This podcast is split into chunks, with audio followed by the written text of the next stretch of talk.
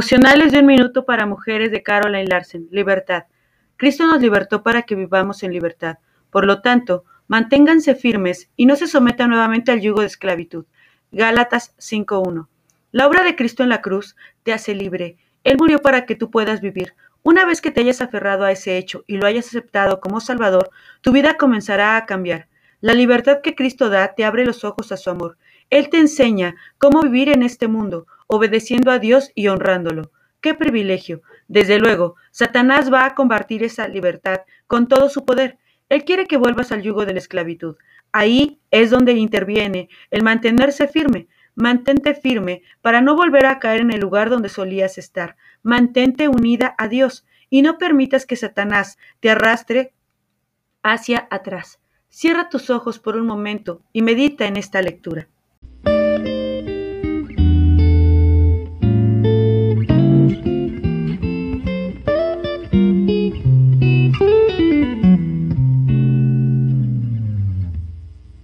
Una madre conforma al corazón de Dios de Elizabeth George. Tu batería espiritual. Toda madre experimenta algunos días especialmente largos y hay algunas etapas del desarrollo de los hijos que son particularmente agotadoras.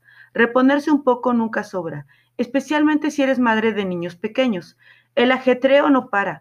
Me alegra y es motivo de gratitud saber que las iglesias empiezan a dar prioridad a las madres para organizar grupos de estudio bíblico y servicios de guardería.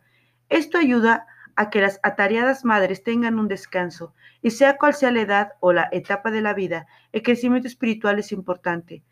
El Salmo 51.12 ofrece una estrategia reconfortante para clamar al Señor, devuélveme la alegría de tu salvación, que un espíritu obediente me sostenga. Clama a Dios para pedir su gozo y generosidad. Esto bendecirá y alentará no solo tu vida de madre, sino cada aspecto de tu vida. Tendrás incluso momentos para bendecir a otros, para bendecir a tus hijos y a tu esposo. Oremos. Lléname, Señor. Alienta mi espíritu con tu gozo duradero. Tú eres mi fuente de fortaleza, poder y gratitud. Buscaré una y otra vez en tu corazón mi fuerza para cada día. Amén. Esperando que estas lecturas sean de bendición para tu vida. Saludos.